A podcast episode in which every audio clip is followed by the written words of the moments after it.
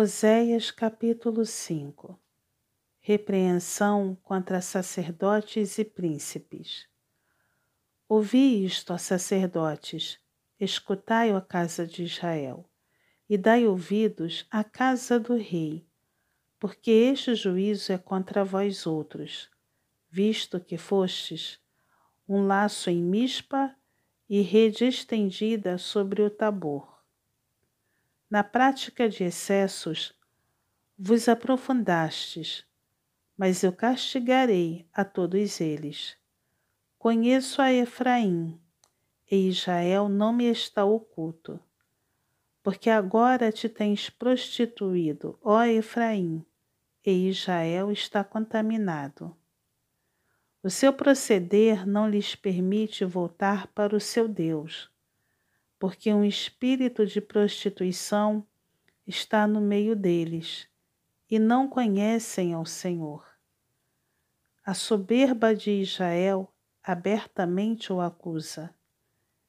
Israel e Efraim cairão por causa da sua iniquidade, e Judá cairá juntamente com eles. Estes irão com os seus rebanhos e o seu gado à procura do Senhor, porém não o acharão. Ele se retirou deles.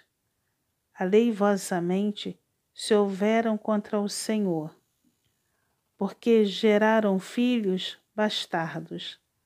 Agora a festa da lua nova os consumirá com as suas porções. Tocai a trombeta em Gibeá, e em Ramá tocai a rebate. Levantai gritos em Bet-Aven. Cuidado, Benjamim. Efraim tornar-se-á assolação no dia do castigo. Entre as tribos de Israel, tornei conhecido o que se cumprirá. Os príncipes de Judá são como os que mudam os marcos Derramarei, pois, o meu furor sobre eles como água. Efraim está oprimido e quebrantado pelo castigo, porque foi do seu agrado andar após a vaidade. Portanto, para Efraim serei como a traça, e para a casa de Judá como a podridão.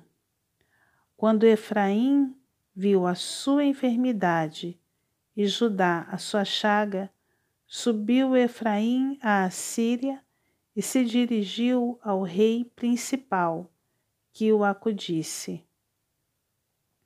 Mas ele não poderá curá-los, nem sará a sua chaga, porque para Efraim serei como um leão, e como um leãozinho para a casa de Judá.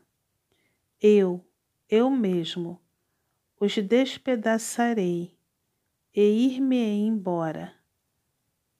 Arrebatá-los-ei, e não haverá quem os livre.